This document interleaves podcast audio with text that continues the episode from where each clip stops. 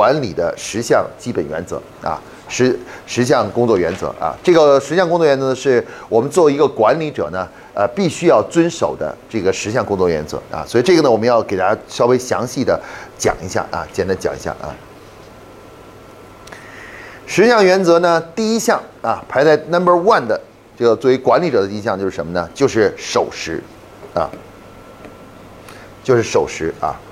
守时什么意思呢？其实如果整体来理解的话呢，其实不简简单单的守时，它实际上是说管理者呢要要做好的第第一件工作呢，就是什么呢？就是时间管理啊。人们不守时不是故意的，没有人故意的不守时的，你知道吧？时间管理是作为对于管理者来讲是一个最基本的啊自我的一个修养啊，自我的修养啊。我给大家讲一个我在保洁的实例啊。我们平常开会的时候最容易出现的问题就是说，开会你不能按时到，有的时候迟到一分钟，你知道吧？有的时候迟到两分钟，有的时候迟到五分钟啊，稍微再长一点，迟到十分钟，对吧？我不知道你们现在一个平常开会里，如果迟到了，比如说几分钟会怎么样？他进来就说啊，对不起啊，对不起啊，刚才我有点那个有客户有电话，我就就迟到一下，你知道吗？这种情况是不是每天都在发生？经常发生，对吧？你们会怎么对待这件事儿？你们遇到这种情况，就是就所谓开会迟到，你们会怎么办？啊，就赶快坐下来开啊！行，你别甭说了，你赶快坐，呃，开会，继续，咱们继续啊，继续啊，这种情况，你你知道，呃，我我们在保洁怎么纠正这样的问题吗？就就一次就搞定，把这个事儿彻底搞定，知道吧？保洁是这样的，开会迟到，如果你假如你迟到了，对吧？你你一进走进那个会场啊。那个那个主持人就说：“等这个会先停下来，然后你进来的时候问你说啊，问你三个问题。第一，为什么迟到？啊，第一，你为什么迟到？你知道吧？第二，你这个迟到你自身的原因是哪些？你自己的问题是哪些？就是一这个迟到的你自身的问题是哪些？第三，下次你打算怎么做才能不迟到？”啊，就是所有的，不管你是谁，你迟到了，都要你当着大家讲一讲。这个第一，你为什么迟到？你当然肯定能找到理由，对不对？但是他马上第二个问题是说，你讲了别的乱七八糟的客观理由，你自身的原因是什么？迟到的你，导致迟到的你自身的原因是什么？就是他这种就是很可可怕的，你知道吧？你站在所有人面前跟大家说，我为什么迟到了？我自身的原因是什么？你知道吧？啊，我下次再给打算怎么做？你经历这么一两次，你就不会迟到了。知道吧？啊，你你知道呃，这点我是哎呀，我是深恶痛绝，你知道吗？就是我咱们我自从离开保洁以后，我跟国内就咱们咱们国内这些企业接触以后，我最其实我别的都可以接受，别的什么都可以接受，你知道吗？我最不能接受就是时间的这个感觉特别差，你知道吧？就约好的会议，他就他就让他就不按时开，你知道吧？老是说，哎，我还正在会，还正正在开会，然后他觉得理所当然的。比如我跟你约好了十一点开会，然后我到时候你你你来以后，我这边马上就跟你说，哎，我那边对不起啊，我那边还有事还没完，我还有点事在那，你稍等一下，是不是？他觉得这是理所当然的一件事情，知道吗？可是你知道，在国际公司，这是一个非常非常让人严重的一个一个一个不礼貌的那个什么，知道吧？看一个人的时间管理呢，是看这个人的管理素质的第一个，看你的素质怎么样，啊。像你这个下次再知道的话，就是管理素质的问题。你虽然学了这么多管理的方法，但如果你老是时间管理不好的话，素质还不到的话，方法是没用的，你知道吧？你先得把素质提上来，你知道吧？啊，你要是方法是在有素质的情况下才有意义的，你知道吧？如果素质还没有形成，任何方法都是不能真正起到作用的。我觉得我们现在国内这个管理者的一个最大缺点就是散漫，所以散漫就是什么呢？就是就是一群游击队的坏习惯，你知道吗？做事儿啊没规矩，呃，开会做什么做什么事儿都没规矩，你知道吗？而守时这个问题啊，是我觉得是看起来是最简单，但就但又是最重要的一点，因为看一个人那时间，你看今天早晨那个呃，我们每天早上我来讲课这种情况的话，他们都会在。八点半的时候打电话给我，知道吧？说，哎，你到哪儿了？有呃，会不会有会不会迟到？呃，会不会准时什么之类的？然后我后来有一天，他他们来问我，他说汪说那个不是那个，我明天到时候八点半打电话给你。然后我就说，我说你不用打了。我说这，我说对于我来说，守时是一个习惯，他一定会准时到达的，绝对不会迟到，你知道吧？我会保九百分之九十九的确保，当然不是百分之百，是九十九的确保，我一定准时到达这，你知道吧？绝不会晚上晚时间的，你知道吧？啊，这不是，这是一种习惯，你知道吗？因为就是那种对时间的习惯，包括开会，经常他们给我约好会议以后，我都是提前大概两三分钟就就就出来，就是已经到会场来，在等着等着他们。很多时候都是开约我开会的人还没来，我现在会场等着他们，等着他们来那什么，因为这是什么？这是习惯啊。我所以希望这一点呢是什么呢？是我们说这是一种很最重要的自我修养，就是时管理好自己的时间。啊，管理者不要老跟别人说，哎呀，我这正在忙另外一个东西，你稍等一下。哎，这边有一个很紧急的东西，你知道吗？很紧急的东西，好像你很重要，你很忙一样的。其实这是你的素质不行，你知道吧？你的时间管理能力太差，你知道吗？啊，我希望大家呢能够能够以这个作为一个标准的来去要求自己啊，因为你仔细想啊，假如你。每次开会的时候，老是这样去那什么的话，老是这样做的话，你的员工也会学习你这样。只要找一个什么理由，就可以不按时参加一个会议，不按时做些事情，然后这个就会蔓延到下一个就是什么呢？只要找到一个理由，就可以不按时去完成一个工作。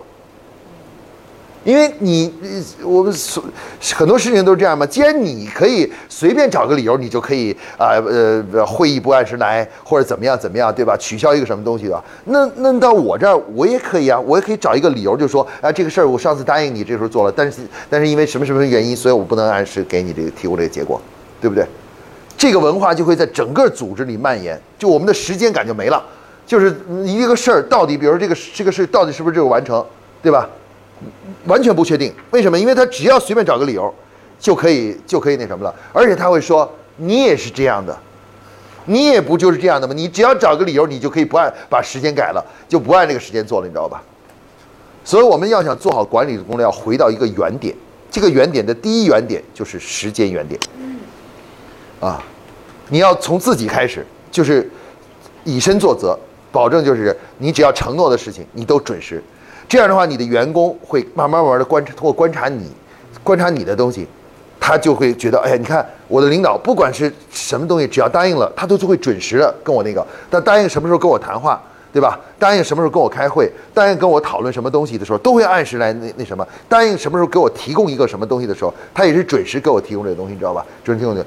那他也慢慢慢慢的从习惯上就改变过来了，就渐渐的开始对你的答应你什么东西，也会按照把时间管理的很好。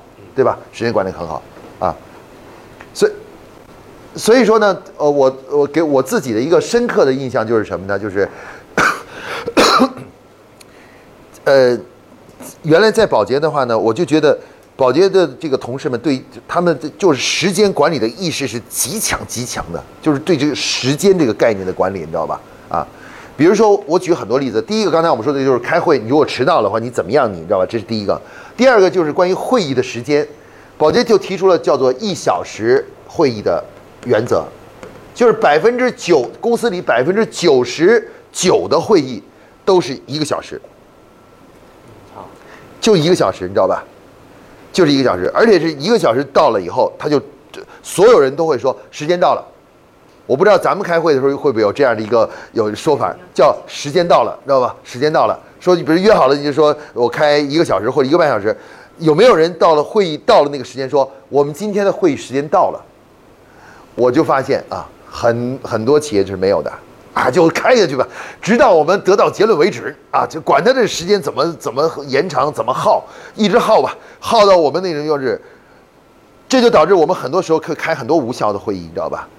我们的时间就会被这种呃这个漫无漫无目的的这种会议就给就给全给浪费了，知道吧？啊，像但是在保洁他就明确提出，我们的会议管理是一小时，以一小时为一个单位，啊，如果一小时之内会议无法达成结果的话，先暂时停下，知道吧？再约下一次，你知道吧？再约下一次会议，啊，就这样。那这样的话，如果你是个会议主持人，你知道是一个小时的话，你就得提前你做很多准备，保证确实可以在一个小时内结束，你知道吧？啊，一个小时结束。啊，反正我现在这一段时间正在训练整个整个团队，重新在他们训练他们的时间观念。我会怎么样呢？比如我开会，如果这个人约的会议是两个小时，如果能在两个小时准准时结束这个会议的话，我就会站起来表扬他。我说不错啊，今天做得好啊，这个会开得好。你看你是说好四点钟结束就准时结束了，你知道吧？没有延长时间，也没有那什么之类。我说你这个会议管理做得好啊，会议管理做得好啊。作为一个管理者，你知道吧？你自己如果管不好时间的话，它的最大的后果就是导致你的所有的团队对时间的管理都会出问题，就时间感全都没了，知道吧？那你观察你的时间管理，你的时间管理好不好呢？其实很简单，就观察你的下属就知道了。如果你的下属整天的在那里加班，就是加班啊，加班加点的时候，其实第一说明你的下属时间管理不好，而他从哪儿学的呢？肯定是从你身上学的，你知道吧？他一定是从你身上学的这这一套，然后就是这一套啊，就是乱七八糟的时间管理，然后这个反正最后没办法了，事情还没做完，然后只好通过各种加班啊什么这个东西，然后最后来解决问题，你知道吧？所以我就理解了什么呢？保洁的另外一个做法就是什么呢？就是坚决的反对加班。就是加班是什么呢？加班其实不是你的是工作态度问题，是你的时间管理有问题，你知道吧？你的时间管理真的有问题，你没管理好自己的时间，你知道吧？所以最后就只好加班了。每一个作为管理者的，在管理中的第一管理的原则，就是你你想作为好一个管理者，必须要先培养这个好习惯，就是守时，就是准确，不轻易承诺，不不轻易就是就跟别人约时间，一旦约了，一定要准时，你知道吧？我们可以通过时间管理，让我们变成一个有效的管理者，卓有成效的管理者。如果我们自己连自己的时间都管理不好的话，你是不可能成为真正有效的管理者的，啊，你也不能带出真正有有战斗力的团队，啊，这个就是我们说的第一个啊，就是原则啊，第一原则。管理的第二个原则啊是什么呢？就是我关于守则啊，这一点呢，我倒不用特别多的讲啊。咱们刚才已经讲了，管理者的一个重要工具就是规则。如果你自己不守则，等于把自己手头的工具给毁了，你知道吧？你想管自己的下属，你想让他们相信你、信任你，然后你能够说什么话，他们听你的，你知道吧？本来就是，这就是很重要的一个，就是你手头这个所谓的规则。哦，合着你自己整天都不遵守这个规则，你不遵守这规则，等于你把自个儿手头的武器给毁了。就自废武功，你知道吧？把武功给废了，你知道吧？所以这个就不用说了啊。这个守则是最基本的啊，就是一定要自觉地遵守公司的所有的这个这个规章制度啊。一个真正优秀的呃管理者就是这样子，他是要身先士士卒的，要带头的去遵守公司的维护公司的规则，即使自己也要受点苦，你知道吧？他也要去这样做，你知道吧？而不是什么呢？不是说，哎呀，这个一旦说这个什么，呃，遇到点什么困难，遇到点问题，就直接把规则给扔一边去了，啊，扔一边去了。这个就是我们说的管理的第二原则，啊，守则，啊。那么我们来介绍管理的原则的第三条啊，关于这个守这个守信原则啊，守时、守则、守信啊，这是管理的最重要最重要的三大原则，比其他的后面的原则更要重要的多，你知道吧？啊，就是说你你哪怕别的东西你暂时做不到，但这三条一定要努力在尽快的去那什么。刚才我讲过了，其实有一个企业的好坏啊，从某种意义上来说，呃，你看他的管理者你就知道这个这个公司会怎么样了。你得看他的管理者的习惯，你就知道这个公司未来的发展可会怎么样，你知道吧？现在很多投资公司啊，其实有时候从投资有一个投资的一派就是什么呢？说我不看你的行业是什么，不看你给我描述的这个呃业务增长的什么之类的，我就看你的管理团队，你知道吧？看你的管理团队的专业程度和职业化程度，我就知道你这个下面的发展的可能性了。就大概有多大那什么了？有的时候你的行业可能不一定有什么突破什么之类的，但如果你的管理团队是很很职业化的话，那我就相信你一定能找到机会，你知道吧？找机会那个更好的发展，你知道吧？啊，高发展。所以我们这里呢，呃，我们说的这个第三条呢，这个守信呢，也是我们呃管理者的最根本、最基本的一点啊。这个信是什么的意思呢？就其实守信这个词，实际上大家都容易理解啊。其实守信啊，最重要的问题啊，其实不是在守这个词儿上。是信这个词上，知道吧？啊，什么意思呢？就是很多时候我们之所以不能守信，并不是我们真的不想守信，你知道吧？不想兑现自己的承诺，你知道吧？是因为什么呢？是因为我们当时承诺的时候考虑的太少，我们就已经轻易的答应一件事儿了，你知道吧？一答应以后呢，结果等一稍微深入了解情况，就发现做不到，做不到。然后最后呢，就只好跟别人去解释说为什么我做不到这个啊，最后就变成落上一个不守信的这样一个一个一个名头。所以说，我们认为啊，守信的第一个重要一点是什么呢？守信那个呢，就是要慎重承诺。啊，当你作为一个管理者，尤其是越高层的管理者，这个嘴啊一定要把紧，你知道吧？当员工来问你一个问题的时候，如果你不是百分之百确定的情况下，注意不要直接给出。答案，啊，所以给给大家讲一个管理者的一个在实际工作中呢，有一个最重要就是，如果这个事儿他来问你，像刚才我们说的，比如要求呃预支工资，要求延长那个这个怀孕的，就是这个休假时间，你知道吧？这个东西问你说，如果你不是很确定的情况下，就是你不知道这个事儿公司规定怎么样，呃，不确定情况，不要给出答案，啊，怎么办呢？就是跟他说，OK，我知道了，这个事儿你让我考虑一下。你让我考虑一下，你知道吧？啊，你先去，呃，考虑一下，我之后会给你答复的，你知道吧？给你答复的。然后你可能会呃思考一下，大概可能呃一个小时、半个小时，或者是一半天以后，然后再给这个事情给予答复，你知道吧？啊，给答复，呃，一定要养成好习惯，不要呢用我们平常生活中的习惯。有些人性格很豪爽，就喜欢什么呢？别人只要一说一个什么呢，立刻就给出那个答复，你知道吧？这样的人就很容易出现什么？刚才我们说的失信的那个这个情况。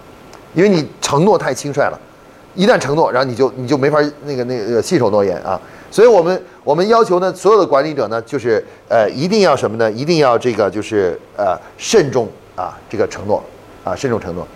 而且这里面我想跟大家说一点，就是呃你们要认识到，我们自己认为啊，有些时候我们自己认为不认为它是个承诺，但是我们的员工下属会认为这是个承诺。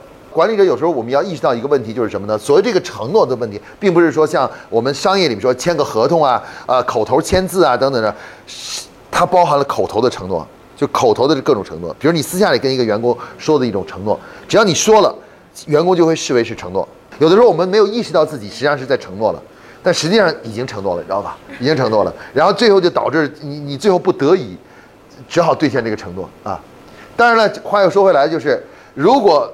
你承诺了，不管以什么形式、什么形态，或者是以什么样的东西，如果一旦承诺的话，就算是你不觉得吃亏、不划算，或者是甚至由从某种意义上来那什么，你也得去兑现这个承诺。啊，信用的建立是什么呢？就是在这种你可能这个承诺是错误的，你知道吧？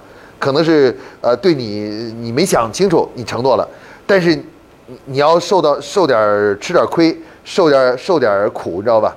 但是你还是兑现了自己的承诺，这时候你才能在别人心目中树立起什么呢？守信的这种形象，而不是说这个东西很简单，你这个承诺特别简单，你知道吧？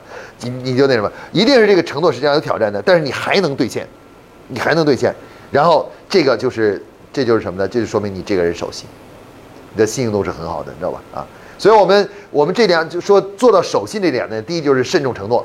啊，然后第二个就是什么呢？一旦承诺，不管是慎重的还是不慎重的，只要承诺了，要尽最大努力去兑现承诺，知道吧？不要找各种理由来，最后就说，哎呀，为什么说我不能够不能怎样，不能怎样啊？说孔子所以说，人无信不立，你知道吧？啊，说人没有信用是没法这个真正在人民心目中去树立起你的形象的。这个立字其实主要是立你的形象，你知道吧？如果你一旦没有信用，你就没有这个什么了。你的形象就无法树立起来了啊，树立起来了啊，所以这个这是我们一定要去注意的啊。好，我们来看看第四个原则啊，重事实讲证据啊。我们在做管理工作中，经常面临的什么呢？面临的就是评理，就评理这个事儿，对吧？啊，我们面对的好多事儿就是要评理。两个员工吵起来了，你是不是要评理啊？啊？一个员工抱怨另外一个员工，这个员工说这个员工俩或者一个工作出了问题了，俩人俩人互相推卸责任。你他说你说他的事儿，他说你的事儿，俩人就在这那什么，对吧？然后你你作为管理者，你最主要就是弄清楚这事怎么样，对不对？因为他们都渴望说你是县太爷，给我们俩我们俩打官司，你给我们一个结论判一下到底我们是谁谁的问题，对吧？对不对啊？那么还有呢，我们经常面临的什么呢？面临的对呃人和事的这个这种各种各样的判断啊，就判断一个这个人到底怎么样，判断这个事儿到底该怎么做。其实我们面临这样的东西啊。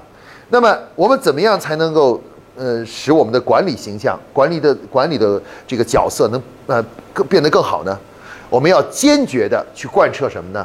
以事实为依据，啊，以事实为依据。也就是说，当两个人到你面前来互相抱怨的时候，你说他怎么样了，然后他呢又跑到我这里说你怎样了，或者是我只听到了你说他，他并没有来抱怨你，你知道吧？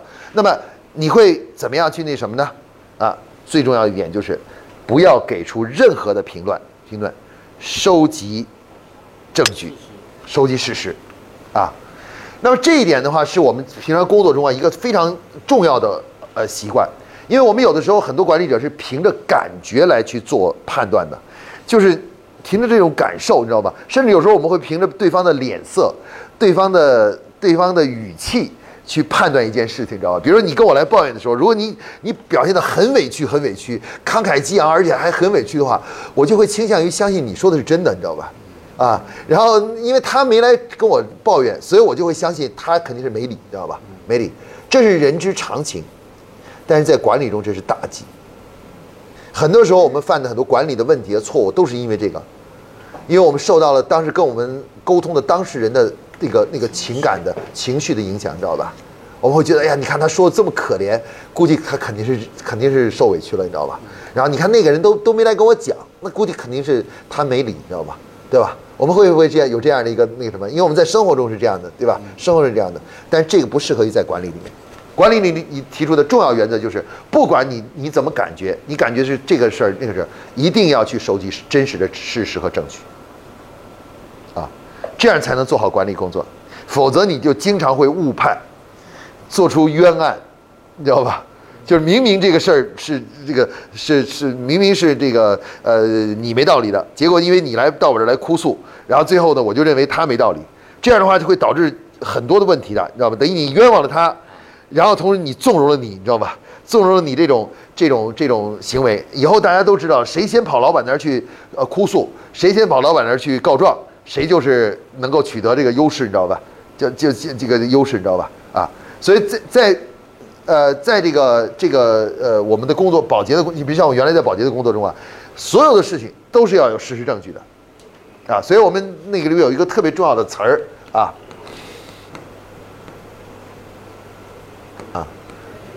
没写错吧？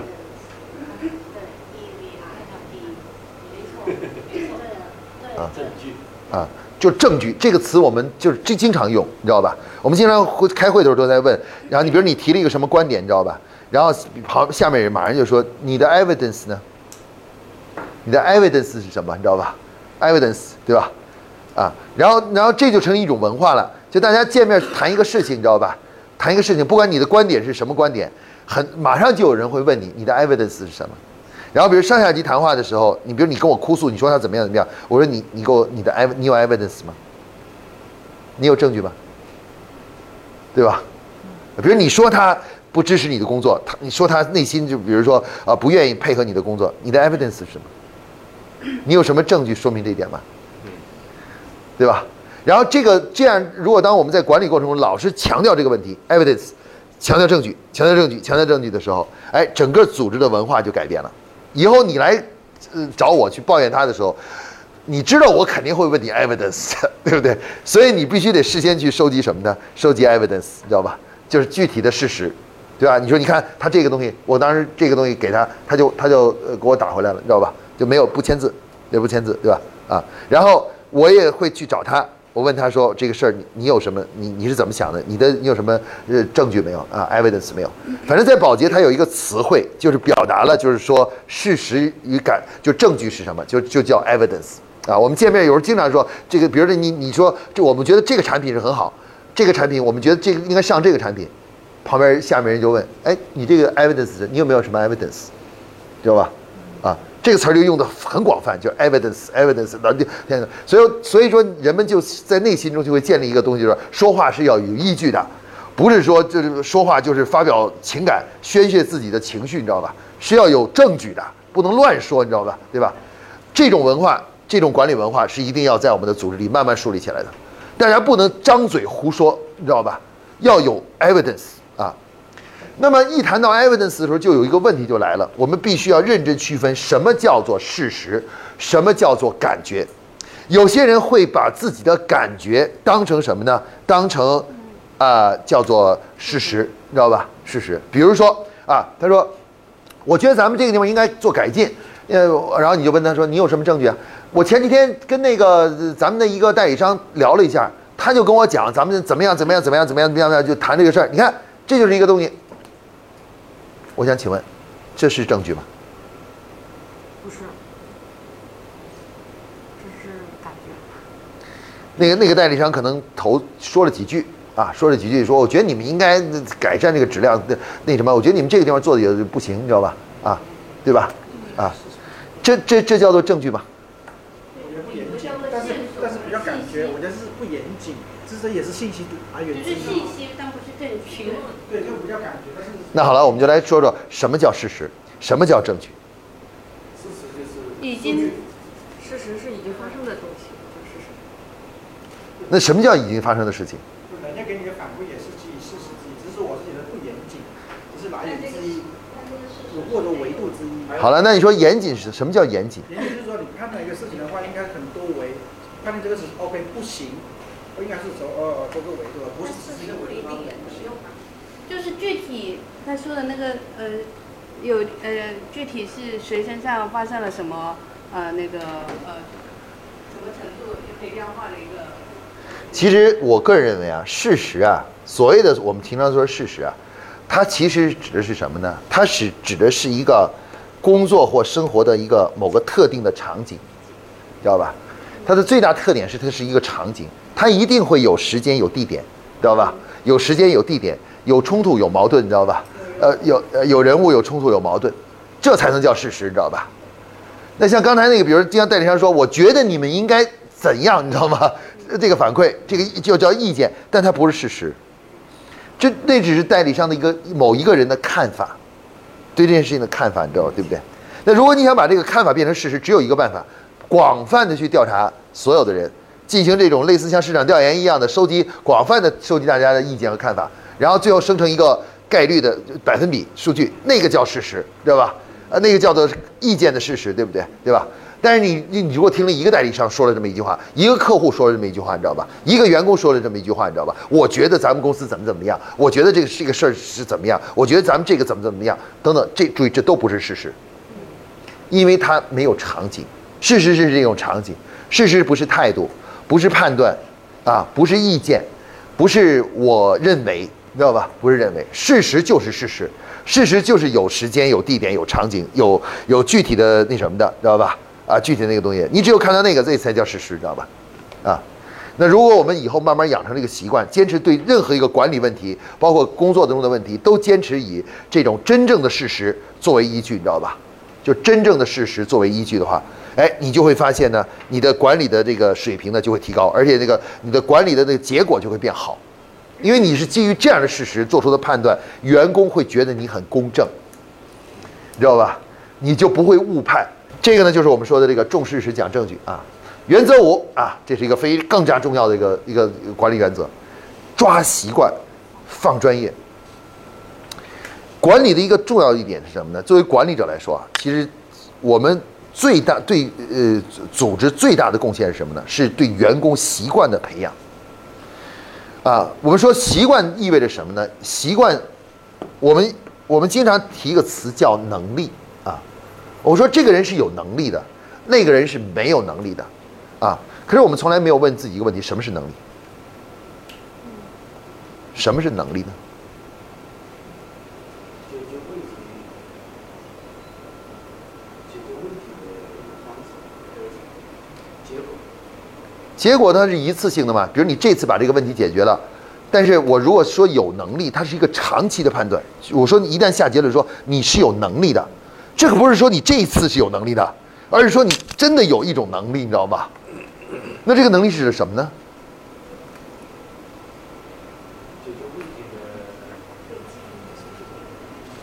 我们现在对这个能力的定义，你注意啊，能力是什么？能力就是把正确的啊这个知识或者叫做符合和规律，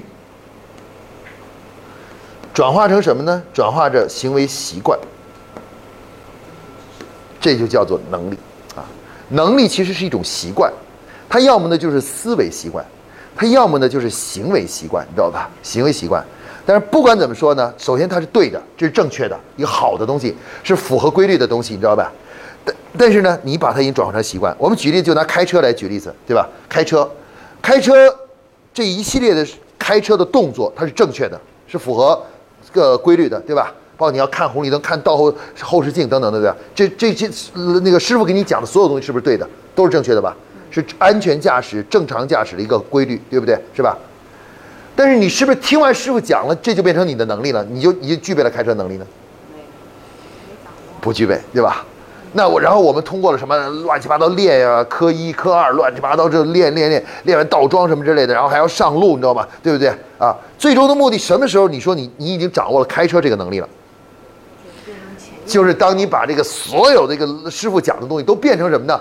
变成了你的下意识的动作，你知道吧？你挂档，你从来不会想说，哎，我挂档，我怎么怎么挂档？然后包括包括你怎么踩油门，该踩油门了，该该撞方向盘了，你从来不会想了，你知道吧？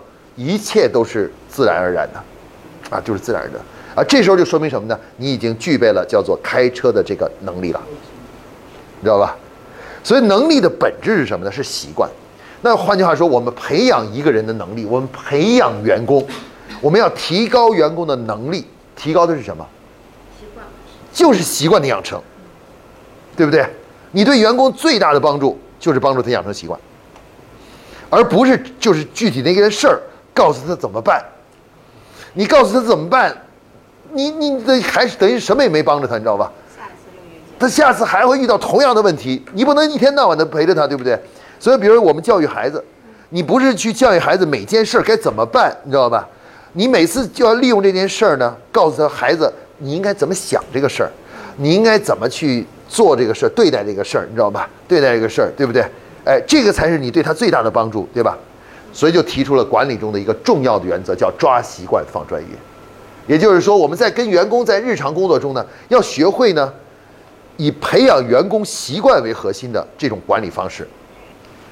啊，放的专业是放什么意思呢？就是不要老是员工遇到任何事情都直接给予专业意见，你知道吧？你要牢记，你是个管理者，你不是专家，因为专家的责任是说，你给我一个东西，我给你专业意见，我把专业问题都给你挑出来，告诉你这个地方该怎么办，你知道吧？但如果你是个管理者呢，注意，管理者的责任不是去解决这些专业问题的，你知道吧？而是首要是以培养习惯为核心的，对吧？比如我看到这个技地方有一个技术上的一个问题，我觉得这个地方这样有写这个技术上有个问题，一般的人呢会怎么做呢？直接说，哎，这个地方啊，以我的经验来说，这个地方不这样不行，你得这地方改一下，你知道吧？啊，注意，当你说出这句话的时候，你扮演的角色是什么？是专家，不是管理者。那么，如正确的是什么呢？你知道这个地方可能正从专业的角度上应该这么做，对吧？但是你你理解的是自己的管理者，你是怎么说呢？呃，我觉得这个地方，你可能要去请教一下那咱们公司的那位专家，你知道吧？就这个地方，我觉得这个地方的专业问题啊，你真的要请教过。你有没有请教过他？他说，哎，我还没有，还没有问他。你记住了，以后遇到这种有技术难点的问题啊，一定要去请教专家，你知道吧？啊，你看，你看这个，我说这句话的时候在说什么？又是在培养他的习惯，你知道吧？就做工作的习惯。原来他的工作习惯是自个儿就全都写完，也不去找别相关的进行技术的检查什么之类的，直接就拿来就就来就那什么，对不对？哎，我告诉他说，no，这是不对的，你不能这样工作。你以后遇到这样的问题，先去找专家，尤其这个关键点，这几个关键点的时候，一定要找专家进行确认，你知道吧？然后再来再再那什么啊，而不能像现在这样，这就叫什么呢？抓习惯放专业，知道吧？你要牢记你是管理者，你不要错位，你不要以为自己是个专家，你知道吧？呃，你当你给出的答案都是那个具体答案，然后每个都是你认为的专业答案的时候，其实你的骨子里是扮演一个专家的角色。如果你老这么干的话，你就会模糊你的管理角色，就你就不是管理者了。那正确呢就是什么呢？正确就是我知道这个答案，我也不一定告诉你。我会告诉你说这样的事情你该敢怎么干。你每次我都是告诉你这个事儿该怎么干，我从来不直接告诉你这个答案是什么，你知道吧？这个地方应该正确的做法是什么，你知道吧？我告诉你说这个事你不能这么干，你得换一个做法才能保证这个事情做得对，这就叫抓习惯放专业，啊，一定要牢记这点啊。只有这样，你才能锻炼出、培养和锻炼出员工真正的能力，你的团队才会越来越水平越高，你知道吧？如果你老是去直接告诉他们那个答案的话，他们的水平不会有任何进步的，因为反正他们的工作方法一点没变，每次出了问题，只不过是你有一个 QC，你给他们 QC 了一次，你知道吧？对吧？把技术问题都帮他们解决了，你知道吧？那他们的能力没有得到任何改变，你知道吧？就任何好习惯都没有养成。那如果像刚才我说的，你每次遇到这种情况，你不跟他讲这个句子的，而是告思考他这个习惯上有问题，我得改变他的习惯，你知道吧？那这样的话，坚持下去，一年过来以后，你整个团队每一个人的水平都会得到提高，因为他们养成了很多好的习惯、新的习惯，你知道吧？对吧？做事情的好习惯。那这些东西呢，就是真正的管理者要做的。培养团队怎么培养？就是这么培养，就从这每天的事情，每一件小事情，你知道吧？你发现他习惯不对，马上就要让他停下来，跟他讲习惯问题，你知道吧？啊，就讲这个习惯问题，你知道吧？